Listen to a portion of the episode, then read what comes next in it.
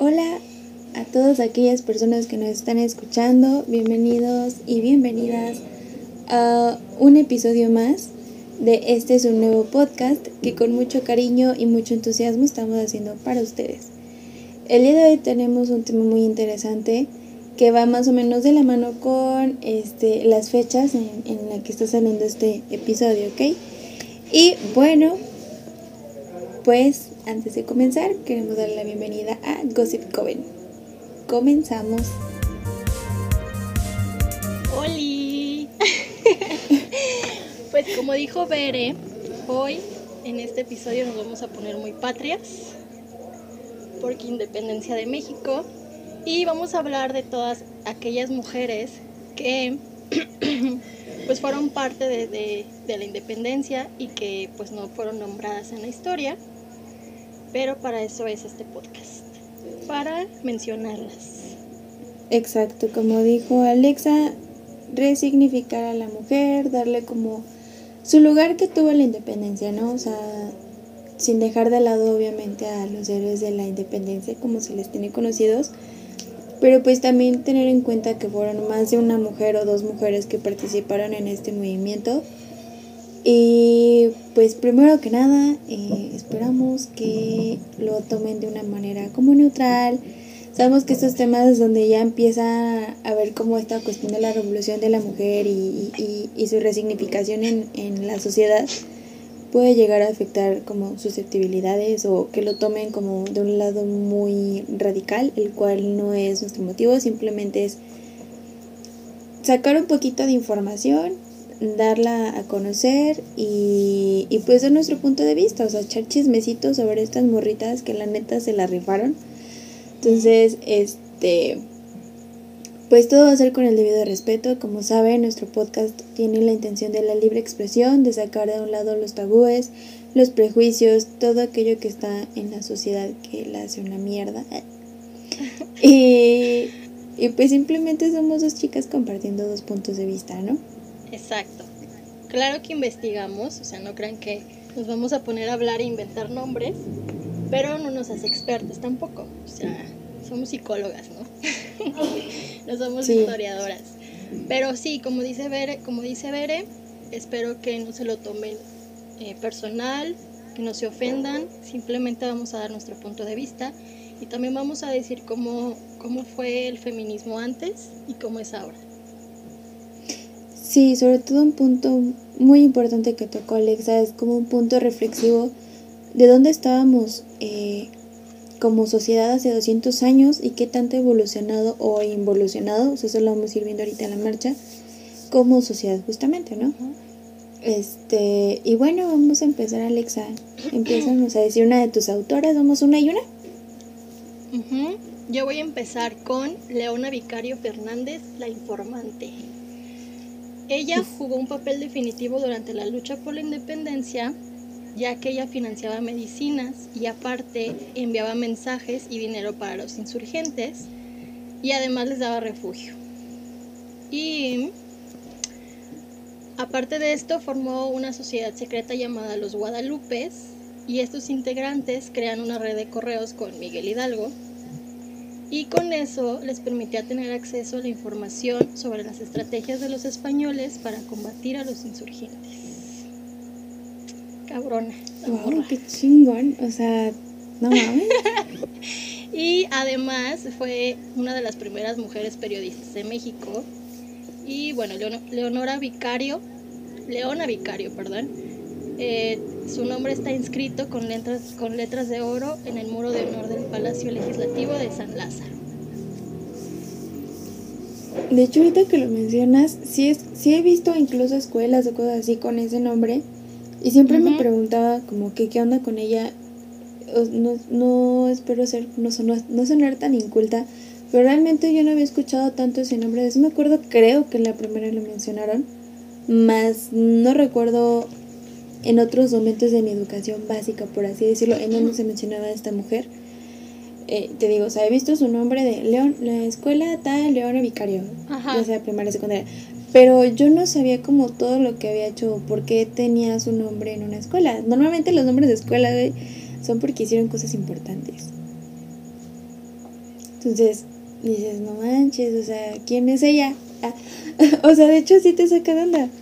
Y ya después dices, se rifó el amor. Y bueno, ahorita que Alexa mencionó la parte de los correos en, en, ese tiempo, también hubo un personaje célebre en, en este tiempo, justamente en la cuestión de los documentos y de los correos. Eh, se llama, bueno, es mejor conocida como la madre de los desvelados. Ella se llamaba Marcela. Eh, cabe recalcar que ella no saben realmente quién es, o sea, solo conocen su nombre y su apodo. Eh, no se menciona de algún apellido, lugar de nacimiento o algo como histórico que la recuerda ya como persona. Solo es como su nombre y su apodo. Y pues bueno, esto es más que nada de la declaración de uno de los soldados de los insurgentes, ¿no?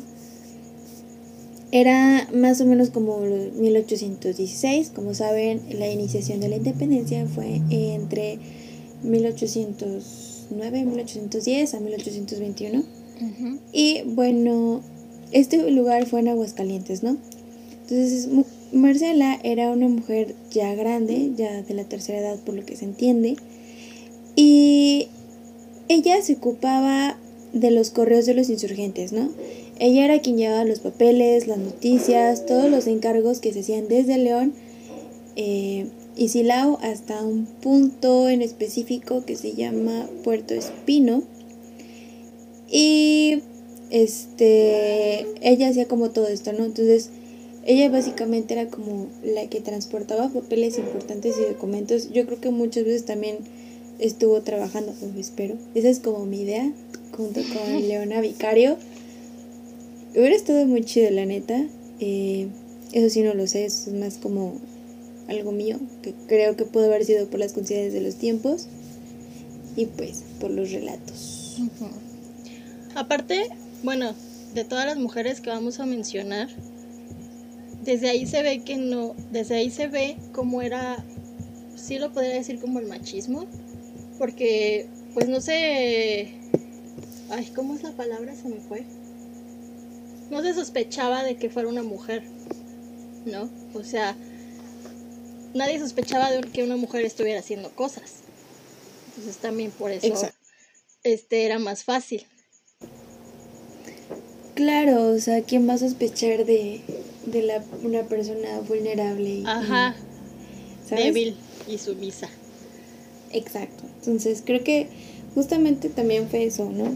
Eso y la lealtad que como mujer, este, eso no es cosa mía, esto de hecho lo dijo mi papá y mi hermano, o sea, para que ven que no es todo sobre la mujer.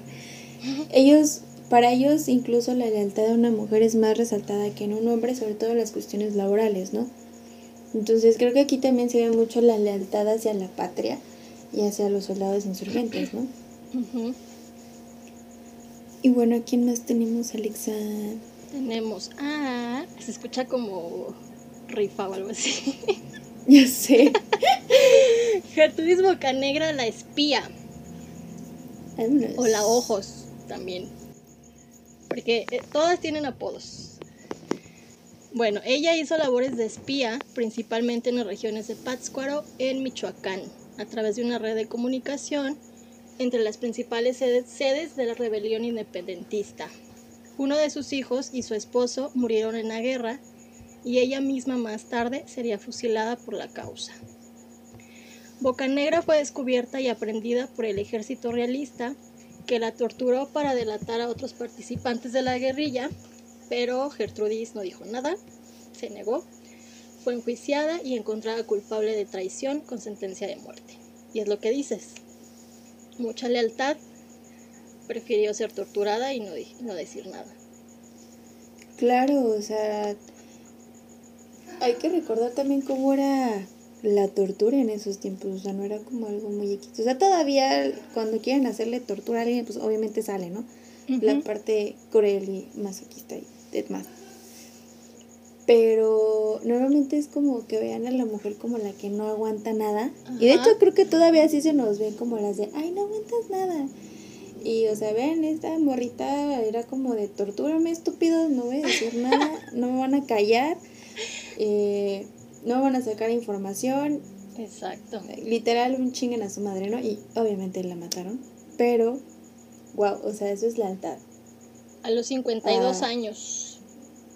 No manches, no estaba tan grande, ¿eh? Bueno, en esos tiempos ya era grande, pero Sí, para bueno. mí ahorita no es grande. ¡Wow! Y bueno, también está Carmen Camacho. Ay, esta mujer me encantó. Bueno, la verdad todas, pero esa está chida. Eh, Carmen Camacho junto con otras mujeres era de las que utilizaba sus encantos y sus seducciones de mujer Exacto, pero lo hacía para persuadir a los soldados del ejército realista para unirse a los insurgentes. O sea, es como de, ven chiquito, vente, vamos a traicionar a tu, a tu bando, vente al mío, ¿no? O sea, ¿cómo se, o sea, eh, o sea, es mucha inteligencia y mucha astucia.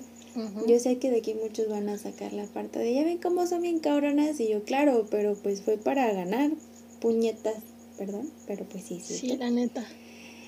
O sea, el hecho de, de decir, ¿sabes qué, güey? Vente conmigo, te conviene, mira, los insurgentes somos chidos. O sea, sí, o sea, su- supieron cómo hallarle la forma para que ellos traicionaran a su ejército, ¿no? Si no saben quiénes son el ejército realista y, y el insurgentes, o, sea, lo- o los insurgentes, pues los invitamos a leer un poquito más de historia. Yo la verdad no me acuerdo mucho, o sea, les digo, no somos historiadoras, pero más o menos luego les doy el dato. Sí, ya. Bien. Después. Sí, pero la neta, qué, qué chingón. Qué huevos también, porque quieras o no es un riesgo. Y más cuando se llegan a enterar como de, ah, o sea, tú tratas de quitarme territorio, de- tratas de quitarme hombres, este, vas, putazo, ¿no? Ah, porque, o sea, no solo, lo- o sea, no los convencían solamente con sexo, de hecho, creo que no se metía la parte del sexo aquí, creo que los convencían de la manera de darles eh, tierras o Ah, parcelas de México, o sea, era como de, te hago ojitos, te convenzo, pero ¿cómo te voy a convencer? Pues con tierras, ¿no? En ese entonces las tierras también tienen mucho peso. Y pues eso es todo de Carmen Camacho. Y pues como digo, fueron muchísimas mujeres más las que hicieron todo esto. Yo tengo a Mariana Rodríguez Toro, la literata. A ver. Ah, eso se escucha chida. Ujú. Y está chido, ¿eh? Eh, Tras enterarse de la captura de algunos de los líderes independentistas, el 8 de abril de 1811, mientras se encontraba en una de las tertulias literarias que solía tener con otros simpatizantes del movimiento, Mariana incitó a liberar a los prisioneros y atacar al virrey. Pero sus planes fueron traicionados por un cura. Malditos curas. A pesar de haber sido encarcelada y amenazada de muerte por conspiración, Mariana no delató a ningún miembro de su grupo. En diciembre de 1820 fue liberada, pero murió entrado el año 1821, con lo cual no pudo ver consumada la independencia de México, el 27 de septiembre de 1821. Y su nombre está escrito en letras de oro en el muro de honor del Palacio Legislativo de San Lázaro. Hay que ir ahí, ¿eh? Como que ahí sí les dieron su lugarcito. Aparte está chido porque también, o sea, la capturaron y también, me imagino que también la han de haber torturado. Y tampoco dijo nada. Es que es eso, o sea, realmente dices, no mames, qué pedo. Ujú. Bueno, neta, qué chido. Y me, me saca de onda algo. O sea, por ejemplo, ahorita llevan dos personajes eh, que están eh, grabadas con letra de oro en el palacio de no sé qué. Pero no las mencionan en la historia, o sea, no las No. mencionan. Realmente es como, gracias por morir, ahí están tus letras en oro. Y, así de- y ya, o sea, la neta, yo, yo, yo si fuera el fantasmita de una de estas, sí les jalaba las patas. Aparte ya ni la madriza que les han de haber puesto. como para que nada más te pongan tu nombre en letras de oro. Sí, no, pues gracias. Sí, no mames. Aparte ella incitó a liberar a prisioneros y atacar al virrey. O sea, nada levecito, por así decirlo. No. También se metió a los putazos. Creo que todas, de alguna manera.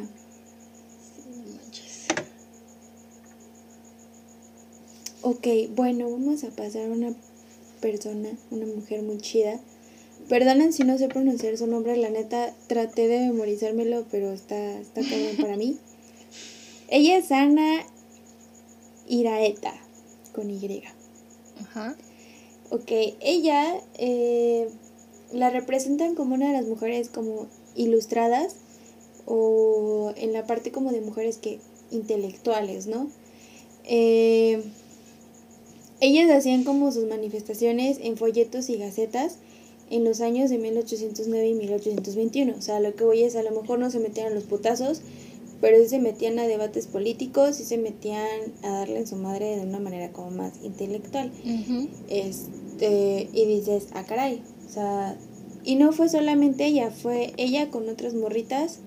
Creo que llegó a juntar, o llegaron a ser más o menos 2.500 mujeres las que conformaban como todo este grupo de, de mujeres unidas. Y este, bueno, aquí dice que Ana tuvo un papel singular como anfitriona de las tertulias. Este, que se comunicaba día a día en, en Europa y en América. O sea, son como noticias que iban saliendo del día al día, tanto en Europa como en América, pues tuvieron un gran papel importante. Este, y pues básicamente es eso, o sea, ella se manifestaba y hacía sus, sus desmadres mediante gacetas y folletos informativos en ese tiempo donde fue la independencia de México. Muy bien. O sea, no solo eran morritas que le entraban los putazos, sino también morritas que sabían un chingo y lo notaban. Sí, aparte, acordémonos que en ese tiempo, pues, una mujer que hiciera eso, ya era como wow, ¿no? Claro, o sea, tan solo Leona Vicario fue la primera periodista mujer, ¿no? Aquí en México.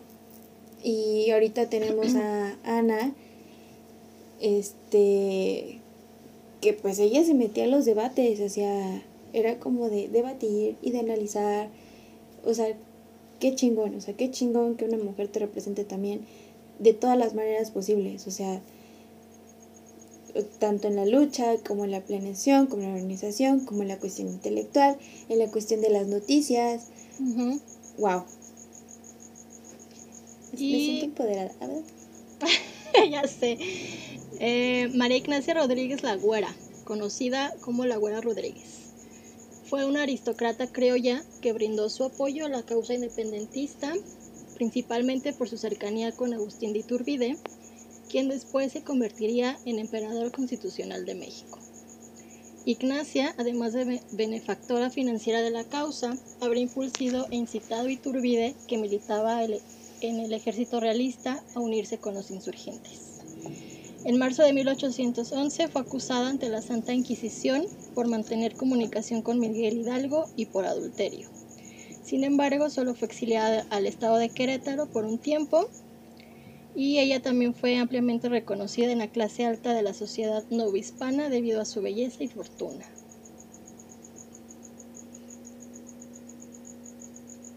Ok. De ella yo creo que fue más reconocida por estar ahí al lado de Agustín de Iturbide, como empujándolo a que hiciera las cosas. Exacto, haciendo como ese impulso. No sé qué decir aquí, porque al final como que no me agradó mucho. No, a mí tampoco. Pero- Como que, como que nada más por ser debido a su belleza y fortuna. Exacto, es como de, ¿qué? ¿Neta? Ajá. Y eso de que, el- o sea, yo cuando me dijiste la Santa Inquisición dije, no manches, o sea, ¿cómo la torturaron? Te lo juro. Ajá. Y luego por adulterio. Exacto, o sea, ahí. Ahí no, no sé qué hacían con, con las personas que cometían adulterio, pero creo que sí estaba medio ojete la Sí. situación con, con las morritas.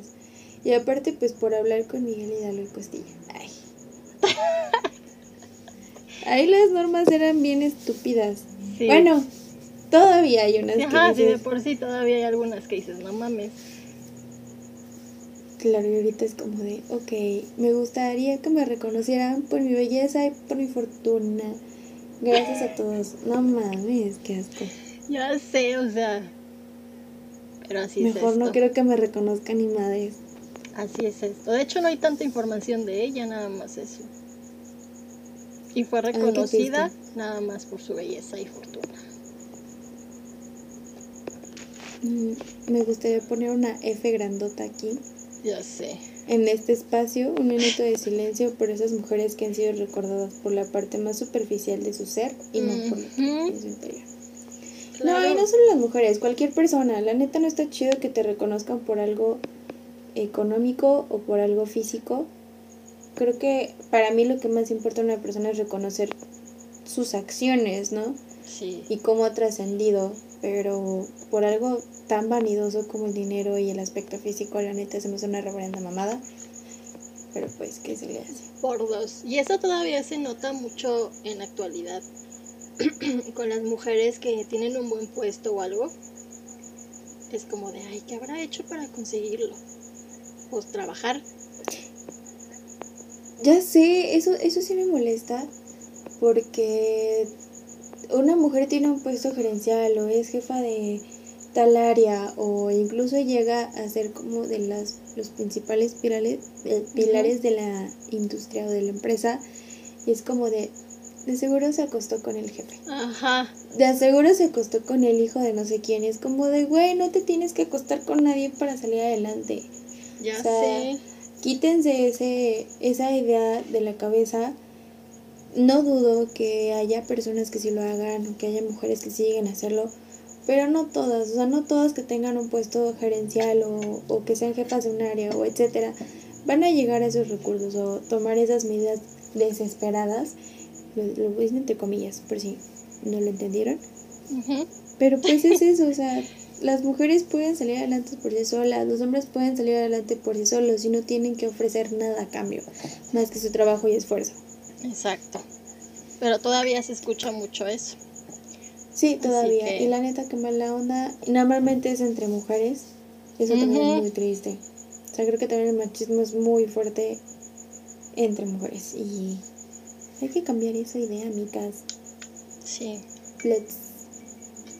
Pero bueno, regresando a personajes célebres. Luisa Martínez. Ah, esta morra. Mis respetos. A ver. O sea, digo mis respetos porque yo soy muy cula. O sea, si yo veo, no sé, un, un pandillero fuera de mi casa o cerca de mi casa, yo corro, güey. es como de, ahí te ves. O sea, ahí te ves, no. No, esta morra es de las que estuvo peleando hombro con hombro en la independencia de México, en la lucha de independencia, junto a su marido, ¿no? Este, o sea, ella literal se metió a la batalla, o sea, no fue como en la parte de la iniciación o de la organización, la no, ella estuvo, ella estuvo en la, en la lucha, o sea, peleó contra los vatos realistas, ¿no? O sea, el, el ejército realista. O sea, ella sí se Entonces, metió a los madrazos.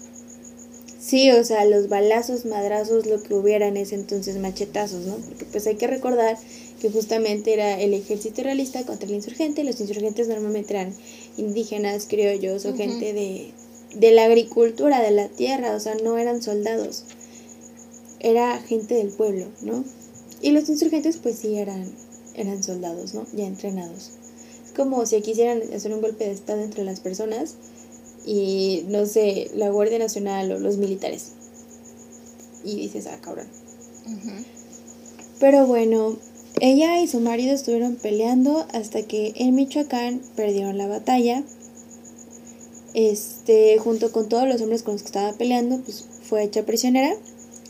Este, los fusilaron a todos y cuando a ella le tocó, este, dijo una frase como de ella, bien chingona, que es como mexicana tengo el derecho de defender a mi patria. Y ahí fue cuando lo empezaron a meter como puros balazos, ¿no? Eso, mamona. Pero, exacto, o sea, es como de ya sé que ya vale verga, ya me van a matar, pero de mí se van a acordar pendejos, ¿no? Porque yo voy a defender a mi patria. Y lo hizo, y lo hizo muy chingón, o sea, es lo que digo, o sea, hay muchas formas de poder salir adelante y defender lo que amas, a lo que, en, lo, en lo que crees, ¿no? Claro. Ellos creían en la libertad, en un México independiente, lo lograron, más o menos, pero así está. Y leales todas. Oye, y pues bueno, ¿tienes algún otro nombre, Alexa? No, ya dije las mías. ¿Tú tienes a otra? No. no, ya, ya eran todas. O sea, sí hay unas, pero la verdad sí están un poquito largas y la verdad es ah, un poco tedioso contarlo. O sea, está chido, pero igual y... eh, son, bueno, una de ellas creo que ya la conocen, conocen su participación, que es José de Domínguez. Este, y pues como aquí dicen, quizás la mujer más conocida de esta lista, ¿no? De hecho, Este, pues ya saben cómo estuvo en toda la parte de la conspiración, cómo indujo a su esposo que defendía el Partido de la Independencia, que fue en Querétaro. Este, pues fueron traicionados por un pendejo que se llama Joaquín Arias. Esta morrita fue encarcelada en su casa, pero eh, se siguió comunicando con el alcalde Ignacio Pérez para que fuera a comunicarle como lo que pasaba a, a Allende, ¿no? Entonces, o sea, dices, güey, aún así, o sea, me encarcelaron y todo el pedo y sigo Sí. el pedo, ¿no? Entonces, pues bueno, eh, creo que el tema de mujeres en la independencia queda cerrado. Vamos a pasar a la parte que es también muy interesante, una, algo de interés social, que es, pues básicamente que tanto hemos avanzado en 200 años, ¿no? oh, sí. 210 años, ¿no? Porque fue en 810, estamos en el 2020. Ay, que ya Sí, se acabe el 2020, por favor. Ay, cállate, ya sé. De hecho, o sea, ahorita que leí esto me siento como bien tonta, llorando todos los días porque ya se acaba la cuarentena. Y ella sí. así como de, me vale pito, güey, no te voy a decir nada. Y ella así de, ya se acabe, por favor. A mí también ya urge, urge que se acabe ya, por favor. Pero pues todavía falta, ¿verdad? Y si la ¿Y quién gente sigue saliendo, falte? pues más.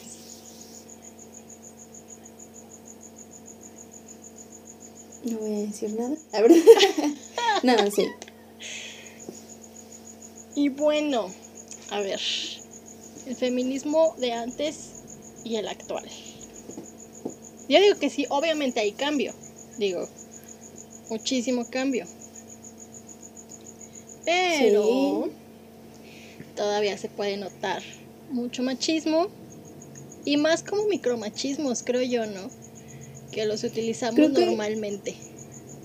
Sí, creo que ya predominan más los micromachismos, pero son de esos que te están como chingue y chingue, son como esos chingaqueditos Ajá, que llega un punto en donde vas a explotar y vas a decir, a ver, ya cállate, cabrón. ajá. O ya cállate, pendeja, ¿no? O sea, sí, o sea, son esos que dices, güey, por favor, ya. Ya, por favor. Sí. ¿A ti te han dicho micromachismo? Sí, a huevo. Sí, o sea, vivo con tres hombres y mi mamá. O sea, y no, o sea, no es por criticar a nadie en familia, pero pues es esa parte en donde, pues mi, mi familia es como muy tradicional, mis padres, entonces, pues en un inicio, ahorita ya no lo dice y gracias a mi mamá que no lo dice, pero antes sí era como de, es que tú tienes que ser más limpia porque eres mujer y tienes que aprender a hacer las cosas, ¿no? Y era como de, perdón, creo que o sea, yo con mi mamá es como de, no tengo ningún pedo en ayudarte a limpiar, cocinar, lo que tú quieras. Solamente no me digas por qué eres mujer tienes que hacerlo. Porque si me vas a dar en la madre, y obviamente no lo voy a querer hacer o lo voy a hacer de malas. Y yo la neta quiero hacer las cosas de buenas, ¿no? Y sí, o sea, era como de, es que tú tienes que ser más limpia. Y es que tú tienes que hacer esto. Y es que tú, y es como de, no. O sea, porque como que tanto como Porque eres mujer. empecinarte tanto, ajá, que hoy en día ya como que mi mamá me dijo, es que mira, o sea, las cosas como son, ¿no? Que obviamente también empezó a decir un poquito de ese machismo, pero dices, ok, ya le bajó mucho, ¿no? Se ve como de más que, porque seas mujer, pues quiero que también lo aprendas a hacer, ¿no?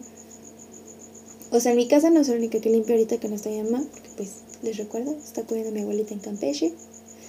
Este, pero de hecho en la casa todos sabemos limpiar, la mayoría sabemos cocinar, creo que solamente uno de mis hermanos no sabe cocinar. Bueno, es el intento, pero la neta sí sabe culera su comida. Qué fea. No, o sea, es que sí, o sea, de hecho, cuando lo hace con muy buena intención, hasta te sabe rico. Porque lo hace de corazón. Entonces, cuando lo haces con amor, como que mejora las sí, cosas. El ingrediente secreto. No, pero sí, este. Creo que todos, o sea, todos en mi familia, hermanos, sabemos mínimo hacernos un huevito, un sándwichito. Este. De hecho, mi papá sabe cocinar un chingo de cosas, o sea, guisados perrísimos. Eh, mis hermanos y yo sabemos limpiar, sabemos cómo hacer las cosas, pero a lo mejor lo que mi mamá se refiere es como no quiero que te toque un pendejo este que no haga nada. Y si él no sabe hacer nada y tú no sabes hacer nada, se van a hundir los dos. O sea, al menos tú lo puedes jalar si tú sabes hacer algo. Y ya si no quiere, pues que él se quede ahí hundido, pero tú sal adelante, ¿no? Entonces dije, ok, ya cambió, ya cambió como el discurso, ¿no? Pero pues sí, todavía. De hecho, estos días estuvieron tirándome carrilla y obviamente dije, síganle, pendejos, síganle, culeros. Porque era como de, ay, las mujeres que. Y, ay, las, o sea, lo hacían como el mame. Ajá. Pero porque saben que me caga y es como de. Mmm, ah, bueno, te me cuidas. Pero sí, o sea, sí, sí lo he sí no está chido, sí caga. Este Hoy en día hay más apertura, hoy en día respetan un poquito más esta cuestión de que yo me proclame como una feminista. Sí, siguen como esa postura de es que para qué rayan, es que para qué destruyen. Y yo, es que es un grito desesperado, o sea, ya lo han hecho tantas veces de muchas maneras y no han escuchado y dices, pues bueno, a ver si con esta se escucha, ¿no? Con algo que, entre comillas, les duele, ¿no? Porque, pues, cuando dices, güey, no, la pared. A ver, güey. Ya sé, aparte de la pared que va a estar limpia el otro día. O sea, no se tarda nada en limpiarla. Sí, o sea, y mi hermano, pues él es arquitecto, ¿no? Entonces él sabe como de materiales y él se dijo, es que si los limpian con materiales y todo y se va desgastando. yo, ok, te la paso, ¿no? Me dijo, es que la, la puerta de Palacio de Gobierno que tiene 500 años de mezquite, ¿por qué la quemaron? Y yo de, ¿por qué es gobierno, dude? O sea, me estaba sonando una lucha contra la corrupción. ¿De dónde viene la corrupción, no? Del gobierno. Entonces, pues si no nos pelan, no hacen caso a las denuncias, obviamente te vas a ir contra los lugares. Y fue con Ligas, le dije, no lo hacen nada más por pintar a lo pendejo. O bueno, al menos en la, en la manifestación que voy de San Luis, somos de San Luis, amigas, por si no sabían. Los lugares que llegaban a pintar era porque normalmente habían pasado situaciones de violencia este, de género o el acoso, estigamiento, violaciones, o sea, todo ese tipo de cosas pasaban en cierto lugar. Por ejemplo, Pósimas, los que saben de la capital potosina saben de qué lugar hablo, estaba, pero súper pintadísimo, güey, mal pedo. Ah, pues tú fuiste conmigo. Estaba mal, mal, mal, mal. Y, con fotos. Y con fotos, o sea, eso es otra cosa, ¿no? No era como de, ay, voy a pegar esta foto en esta pared porque, porque sí. No, o sea, era como de, güey, es en un lugar en donde yo fui violada o yo fui acosada o, ¿sabes? O abusaron de mí de cierta manera. Entonces es como darles a entender eso. Este. Y la neta, mi hermano mayor dijo algo muy chingón.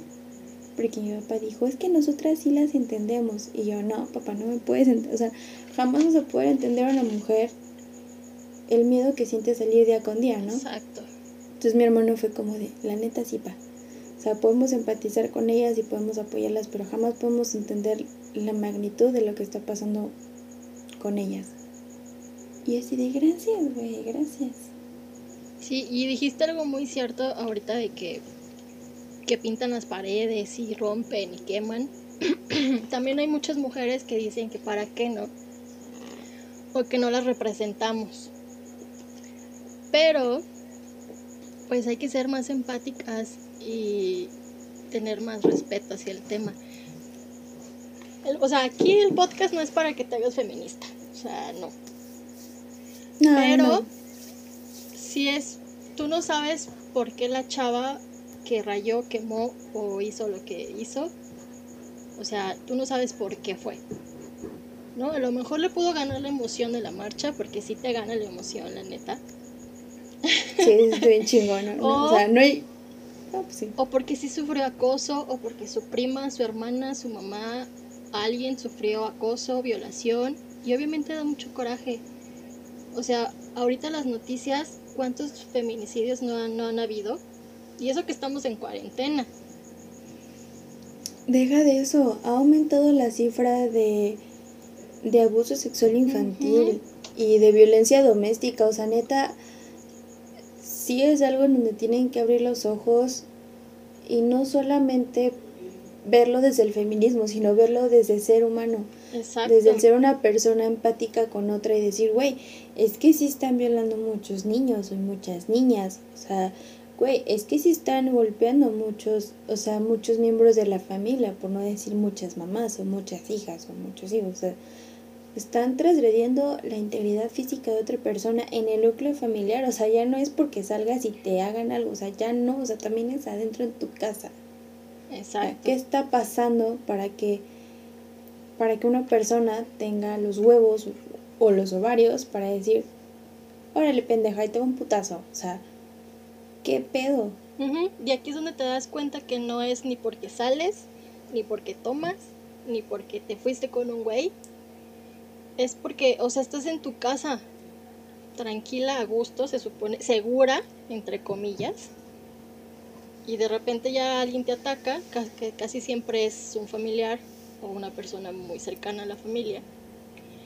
Entonces aquí es donde vemos que no es porque salgamos ni por la ropa que traigamos, que se me hace una estupidez cuando dicen, ay, es que andaba bien borracha. Y es como de, güey, ¿y qué? O sea, va, cuídate, sí, está bien que te cuides.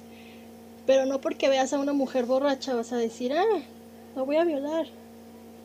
Es muy normal. Claro, o sea, y es igual, o sea, no porque veas a un hombre tirado de borracho vas a robarle sus pertenencias, o sea, es lo mismo, no puedes decir o justificar un hecho violento contra otra persona por su estado. O sea, claro. y hablo por su estado físico, emocional, por su estado eh, vestimenta, o sea, hablo general, o sea, no puedes transgredir a otra persona, porque qué pedo como sociedad al, al tratar de justificar la violencia. Y es también una de las cuestiones que se trata de erradicar, la justificación de la violencia. O sea, la violencia no tiene justificación aquí.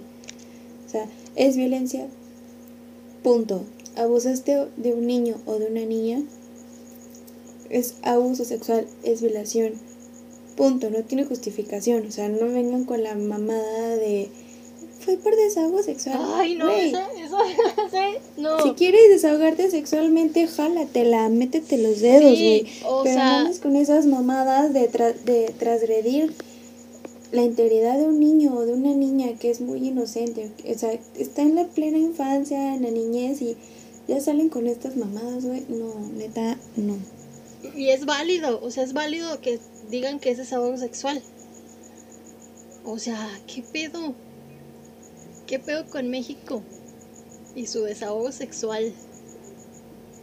Güey, es que creo que fue en el. O sea, tengo entendido que ya viene de otro lado. No, esto sí no lo sé, creo yo, es como por Argentina, algo así estuvo la noticia, fue cuando empezaron a sacar el término de desahogo sexual, y de hecho lo sacó un pendejo. Este, sí, o sea, y, y, creo que me, en México lo adaptaron, o sea, creo que fue como de, ah, soy el perrón, ok. Me conviene. me conviene, claro, y es como de, güey, ¿qué pedo? O sea, y creo que otra de las cosas muy importantes como sociedad es empezar a tener apertura en la cuestión de la educación sexual. La educación sexual no solamente a ver cómo me pongo el condón y, y las mujeres es como de cierren las piernas hasta que se vayan a casar para que tengan hijos o hijas.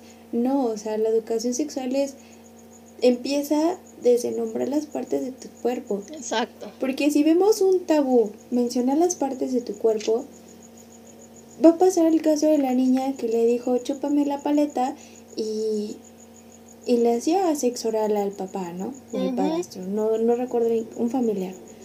Y dices, güey, qué perro asco. Y aparte, güey, es una niña, o sea, ¿cómo le dices a una niña Chúpame la Chúpame paleta. la paleta, güey.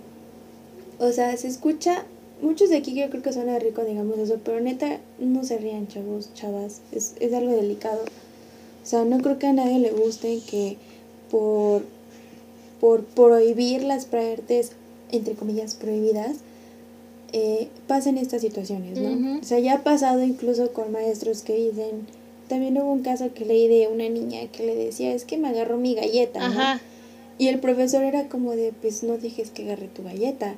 Pero porque él pensaba que era una galleta de esas comestibles. Ya cuando escuché a la mamá decir que la galleta era la vulva, dices, no mames. Y fue cuando el maestro dijo, están abusando sexualmente de su niña. Y por favor, los nombres como son. No, no, no tengan ese miedo de, de decirle, este es un pene, esta es una vulva esto es una vagina, estos son testículos, porque entre más natural se vea, menos, mm, menos riesgos van a correr de que haya un abuso desde chiquitos. O sea, creo que Sí, y es que Pues- aparte es natural.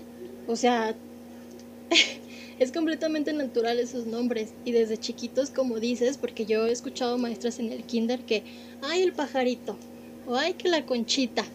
Y tú así de, güey, ¿por qué no les dices cómo es? O sea, no por, por decirles el nombre correcto.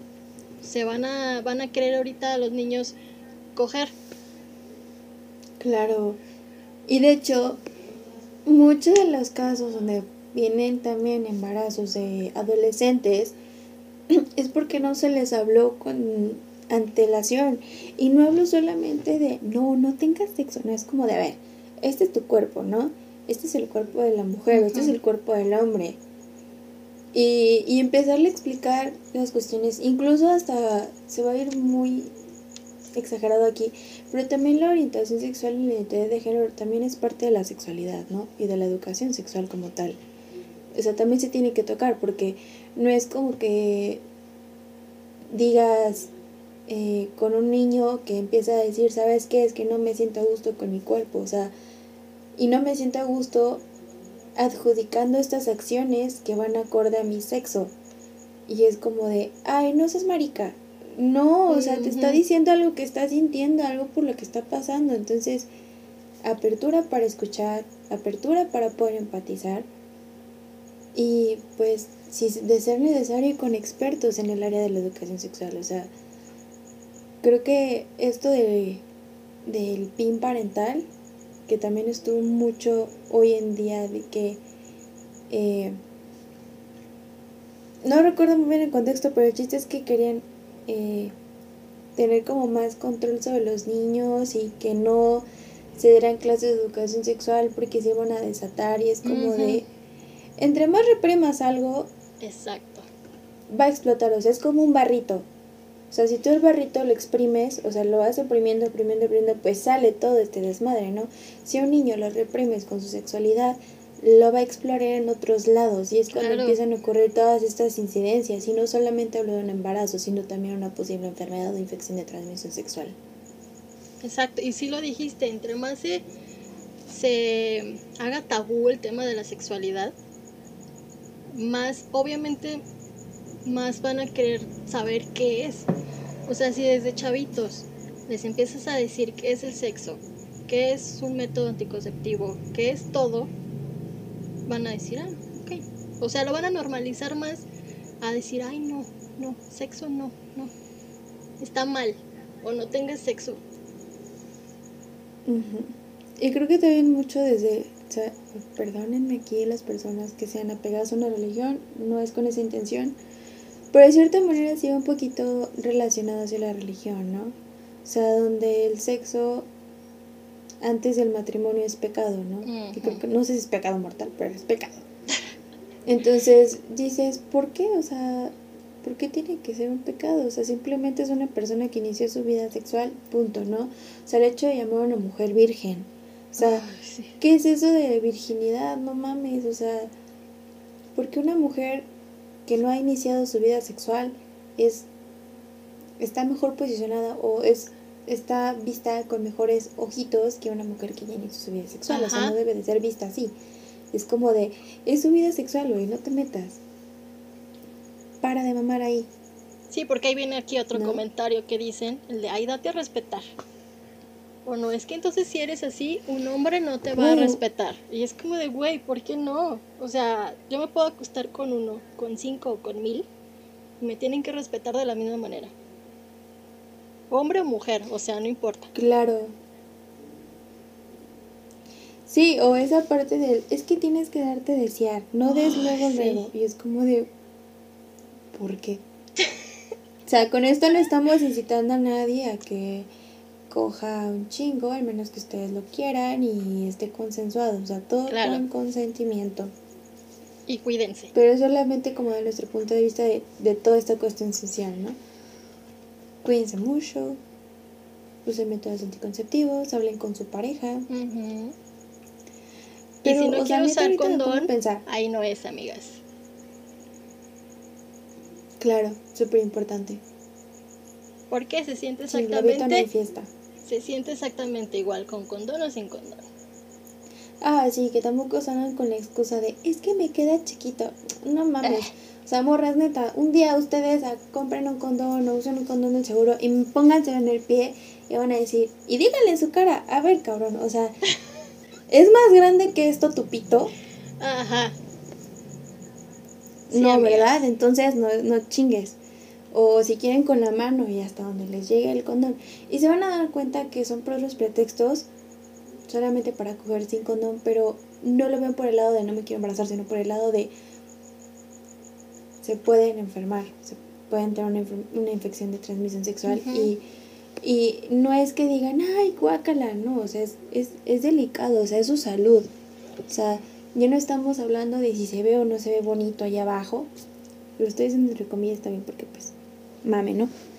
Pero sí, o sea, no es porque se vea o no se vea bonita la zona genital, es por su salud, porque no solamente van a ser verruguitas, sino también van a ser otros síntomas más. No solamente van a ser ronchitas, no solamente va a ser un, un flujo de color amarillo, de color café, o sea, son muchísimas cosas más. Sí, Y hay muchas enfermedades muy silenciosas también. Entonces, Exacto. hay que cuidarnos. Entonces mejor prevenir. Ujú. Y bueno, o sea, ahorita me quedé pensando, dije, a ver, si ahorita existe la educación sexual, ¿cómo, cómo estaba hace 200 años? No, pues no mames. No había. Bueno, o sea, la mujer se quedaba en casa y cuidaba a los niños, ¿no? O sea, la mujer era para tener hijos. Exacto, no para gozar. Ajá. Bueno, disfrutar. O sea, no, no podía nada más tener relaciones por placer. Era para procrear. Y a lo mejor las que podían tener un poquito más de ventaja, no, no estoy a favor, quiero aclarar, pero estoy hablando de esos tiempos que a lo mejor la mujer que disfrutaba un poquito más de sexualidad eran las mujeres que se dedicaban a la prostitución, ¿no? O los servicios sexuales. Pero porque pues se dejaban llevar. Obviamente cobraban, ¿no? Ahí es donde pues no estoy muy a favor de la prostitución y de la pornografía en lo personal. Es una cosificación a la persona, más allá de la mujer, también a la persona. O sea, el hombre con un pitote de 20 centímetros, no mames, o de 30 centímetros, no mames, o sea, se lo agrandan morras. O, o que los hombres no tengan vellitos, pues tampoco. O sea, las mujeres, los hombres tenemos pelos. Punto. Y es O sea, normal. es, es normal, es natural. Entonces, para que no se asusten si ven un pito con pelos y que no le mide 30 centímetros, porque eso también es parte de la pornografía, ¿no? Pero yo creo que la pornografía es más para, o sea, como que critican más los hombres, ¿no? Que piensan que las mujeres son las que no deben de tener ni un pelo. Ah, sí, claro. Pero pues es que esos morritos se depilan con láser, amigos. Sí, no manchen. O con O cera. sea, y ajá. duele. Y duele. sí. Bueno, yo nunca, Fíjate que también... yo nunca me he depilado con cera porque no, No manches, si, si la cejita te duele, no manches, imagínate. imagínate en el pubis. Verga, Ah. que es muy sensible. No, Me muero. no lo haría. No, o sea, y tampoco le estamos diciendo, si no se sienten cómodas teniendo como mucho pelo en sus axilas, en, en el área pública, se lo pueden recortar, se lo pueden quitar, pero que sea decisión de ustedes, no que sea por una presión social. Ajá. O sea, no les vamos a decir, déjense los pelos de la axila que les crezcan. No, o sea, si tú quieres depilarte, depílate. Si tú quieres dejártelos, déjatelos. Si nada más te los quieres recortar poquito, hazlo. O sea, ten esa decisión de tu cuerpo, porque es tu cuerpo. Tú solamente sabes qué pasa con tu cuerpo adelante. Igual para los hombres, o sea, que no te acompleje el que te mida tantos centímetros. O sea, es güey. Y lo puedes usar como se te dé la gana, con salud y con responsabilidad, obviamente, también para la mujer. Pero no caigan en presiones, solamente ustedes saben realmente qué pasa con su cuerpo eh, y solamente respeten el cuerpo de la otra persona, ¿no? O sea, que todo sea consensuado y ya. O sea, porque neta hace muchos años estaba de la verga, o sea, si no querías tener sexo con tu mujer, era como de pinche puto, pinche marica. Es como de, güey, no, o sea, simplemente no traía ganas y no está mal. No tener ganas un día, tanto como hombre para mujeres. O sea, neta, no pasa nada si no cogen un día. Sí, no. O sea, no son menos hombres, no son menos mujeres. Eso sí pasa mucho, de que, ay, no quieres coger siendo hombre, y ya dices, ay, no, es, ha de ser gay. Y tú de, sí, pues, a lo mejor y nada más está cansado. Exacto. O, bueno, ahorita me acordé, ¿tú has visto Friends? Sí. ¿Has visto el capítulo cuando los que no han visto Friends y la están viendo, quieren verla? Ahí les veo un spoiler, perdónenme, pero lo tengo que decir, ¿no? Cuando Rachel termina con Ross, Ajá. creo que la segunda vez, este, que le dice, y para que lo sepas, no le pasa a cualquiera eso, no es tan común y sí es una gran cosa, ¿no? Y está Chandler atrás de la puerta escuchando y le dice, yo lo sabía, ¿no? Es como de, yo lo sabía. Y es porque, o sea, ella lo quería herir de cierta manera, pero porque... Claro. Cuando entienden el contexto de esta relación que era muy tóxica, lo van a entender. Bastante. Pero realmente es cierto, o sea, a cualquier hombre en su vida al menos una vez no se le ha parado estando enfrente de una mujer. O ha durado muy poquito en el acto, entre comillas, o han pasado muchos incidentes, entre comillas, por así decirlo, en el acto sexual para los hombres que sí es común, así como si la mujer no lubrica porque no se siente tan excitada, pues no se la vas a meter, cabrón, o sea, busca otras maneras, ¿no? Es donde digo la comunicación. Exacto sí, tengan muy en cuenta eso. No se presionen, la sociedad es ojete. Sí, la sociedad sí es ojete, ¿eh? Y sí estereotipa mucho. Muchísimo. Y bueno, o sea, bueno, ya hablamos de la educación sexual, ¿es verdad? Hablamos un poquito de la cuestión de la sexualidad. Pero también algo muy importante es la cuestión laboral. O sea, antes igual, o sea, solamente te puedes dedicar a tus bebés, a la cocina y a esperar a que llegara tu marido. Eh, normalmente llegaba borracho y a complacerlo sexualmente. Nada de placer para ti, solamente bebés y ya. Y no trabajaban porque su obligación era estar en la casa 24/7 y la neta es una frustración muy grande. Bueno, yo lo veo desde este punto donde digo, hoy en día a lo mejor es como de, güey, me quiero comprar esto, ¿no? Pero no quiero que me lo compre mi pareja, mi marido, mi novio. O sea, quiero comprármelo yo, quiero darme ese gusto a mí, ¿no? Pero no puedo porque todo el tiempo me la paso en la casa y no puedo salir a trabajar. No me lo permiten. O sea, qué culero. Hoy en día creo que la mujer trabaja más pero el contexto social en donde se desenvuelve la mujer laboralmente sigue siendo muy pesado. Sí, y mucho acoso. Existe mucho acoso. sí, de por sí el acoso, el acoso, hay en todos lados, pero creo que en el trabajo hay mucho acoso. Bastantísimo. Y deja todo el acoso, o sea, ¿Cuál crees que sea la mujer, o sea, la rutina de la mujer hoy en pleno siglo XXI, no? Te despiertas, eh, levantas a los niños, tus hijos, levantas a tu marido, les preparas el desayuno, esperas a que se vayan, el, ah, sí, el lonche, vas a dejar a tus hijos a la escuela, te vas a trabajar, regresas. Ah, porque te tienes que buscar un horario flexible en donde puedas cumplir todas tus obligaciones como mujer y como madre y ya, ¿no? Entonces, pues, o sea, no sé, te tocaba la hora de la comida, pasabas por tus hijos, hacías de comer, este, esperabas a que llegara el marido, comían todos, te dejaban todo, lavabas los trastes, cocinas, shalala, shalala, shalala, y o regresabas al trabajo o medio descansabas porque luego tenías que estar al pendiente con los niños de sus tareas, son niños pequeños, este, a ver qué se le ofrece a tu marido, o sea, realmente la mujer no descansa. No. O sea, al contrario, en lugar de que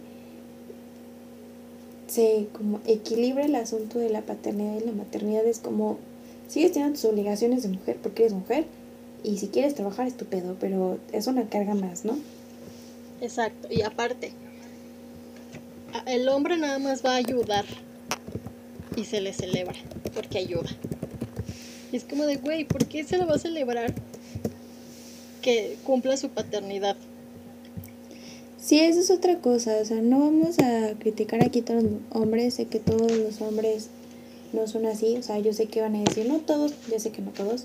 Hablamos de aquellos que no ejercen su paternidad o que eh, se sienten el héroe de la casa cuando, cuando ejercen su rol de padre, ¿no?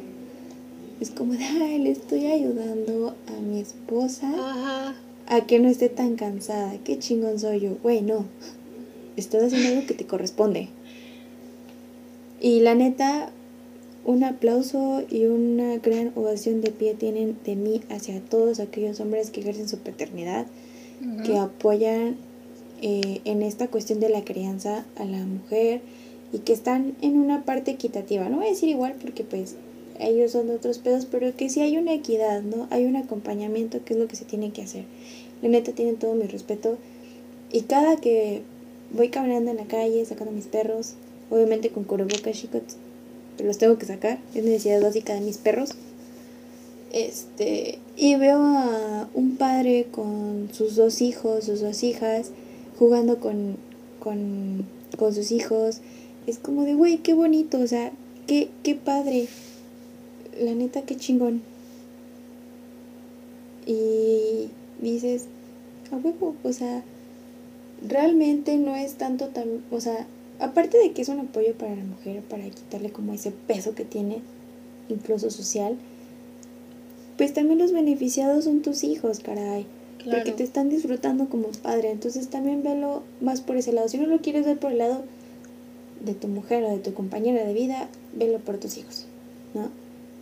el gran provecho que le vas a sacar al poder criar a tus hijos o meterte en esa parte de la paternidad, yo creo que es algo muy bonito. Sí, y pues es que sí, mira, el feminismo sí ha provocado muchos cambios, o sea, en la sociedad sí ha traído muchos cambios, ¿no? Y ahorita ya dijimos algunos, el empleo, em, que todo es más igualitario, entre comillas, porque todavía faltan muchas cosas por ahí. Aquí ya tomas tus decisiones de tu cuerpo. En este caso podrá meterse el aborto, que ya después hablaremos de ese tema. Pero creo que todavía hay muchas cosas por que luchar, que cambiar. Obviamente sí hay, hay, o sea, ha habido muchísimos cambios de antes a ahorita, pero creo que todavía hay una lucha muy larga del feminismo. Claro, es una lucha muy larga. Este. Es, pues igual es más como también la parte de la reflexión, de la empatía. O sea, faltan muchas cosas. Y no es que estemos. Bueno, no si estamos mal, pero creo que podemos mejorar mucho como sociedad si empezamos a ver un poquito más hacia el otro. O sea, yo sé que muchas van a decir, no, es que tengo que ver por mí, para mí, para estar bien yo.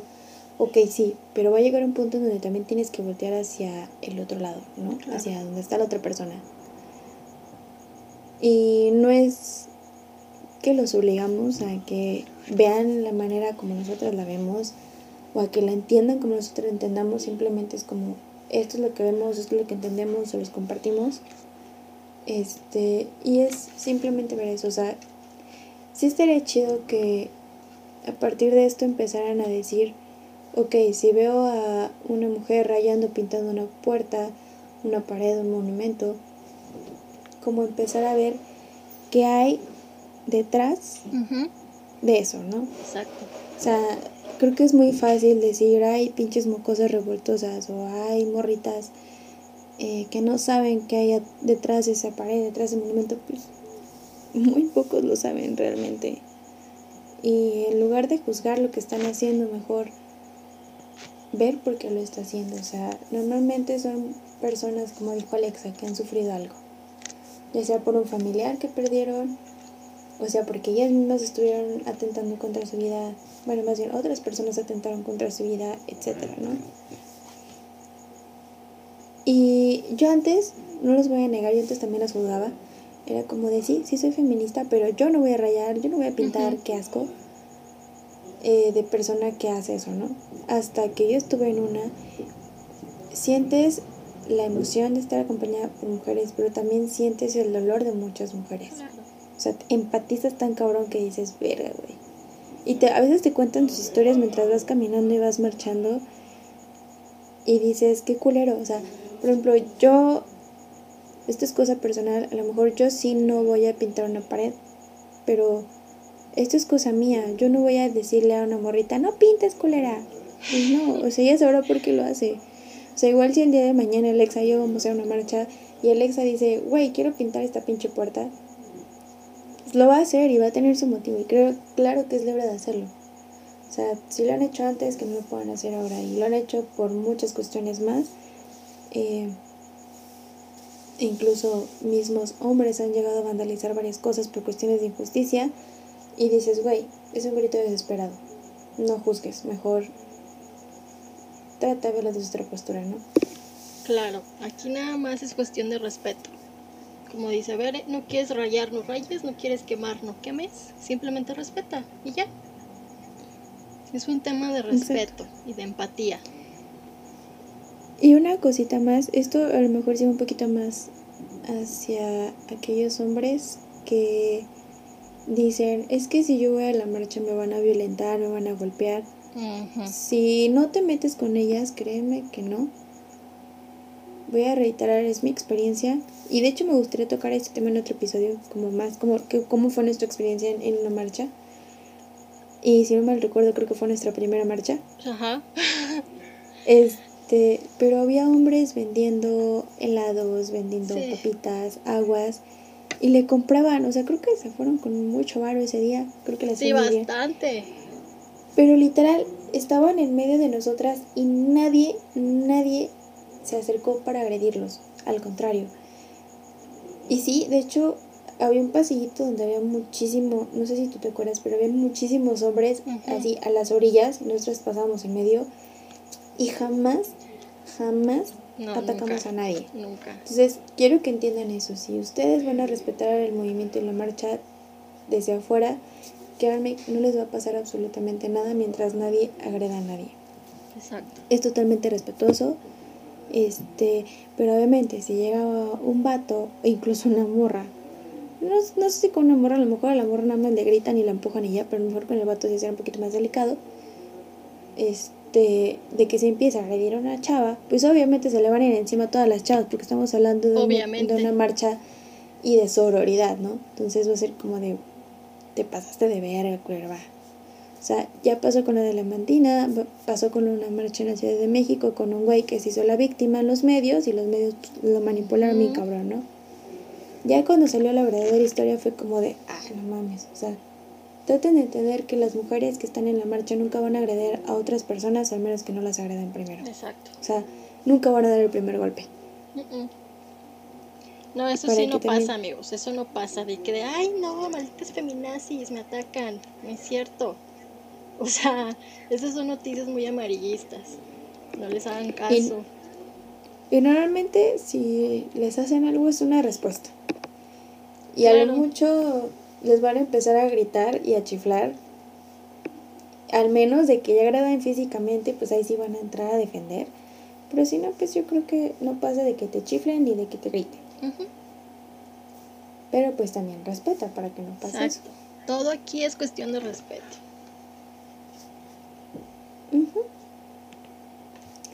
Pero bueno, creo que se nos está acabando el tiempo, Alexa. Yo creo que hay que empezar a despedirnos. Ok. Pues. pues nada, muchísimas gracias por escucharnos y vuelvo a decir, no se lo tomen a nada personal, es nada más nuestra opinión, no es nada en contra de nadie, simplemente estamos aquí hablando de lo que creemos y ya. O sea, no, no nos vayan a mentar la madre, por favor. Claro, y este último, o sea, estos últimos puntos que tocamos fueron como un poquito neutrales, o tratamos de serlo un poquito más neutrales, o sea, dirigido tanto hacia hombres como mujeres, Ajá. porque si bien sabemos que sí, la violencia de género es un poquito más inclinada hacia la mujer, pues sí, también el hombre llega a sufrir violencia, por el mismo hombre, por la mujer, por lo que sea, ¿no? O sea, tratamos de ser neutrales en ese aspecto y esperemos que lo tomen en cuenta de esa manera, o sea, algo un poco más neutral. No estamos atacando a nadie, como dijo Alexa. Y pues esperamos que nos sigan escuchando, de verdad. Tenemos muchos episodios planeados, muy padres. No todos van a ser como para atacar al sistema patriarcal y la chingada. No, no. O sea, van a ser muchas cosas, van a ser experiencias de nosotras. Eh, ya les dimos sin querer adelantos, pero está chido, o sea, para que se vayan dando cuenta también como lo que se viene y pues Se vienen No sé. cosas buenas. Y pues nada, síganos en nuestras redes. En Instagram estamos como Gossip Coven-podcast. Y en Facebook, Spotify, Anchor. Y próximamente, no sabemos cuándo, pero próximamente en YouTube. Va a ser Gossip Coven Podcast. Exacto. Entonces, denle mucho, muchísimo amor a nuestras redes sociales y sobre todo mucho amor a este podcast. Les queremos muchísimo. Claro, y lo hacemos con muchísimo amor. Este, y pues nada, esperemos que les gusten, esperemos que nos sigan escuchando. Y pues bueno, también nos gustaría escucharlos ustedes, saber su opinión.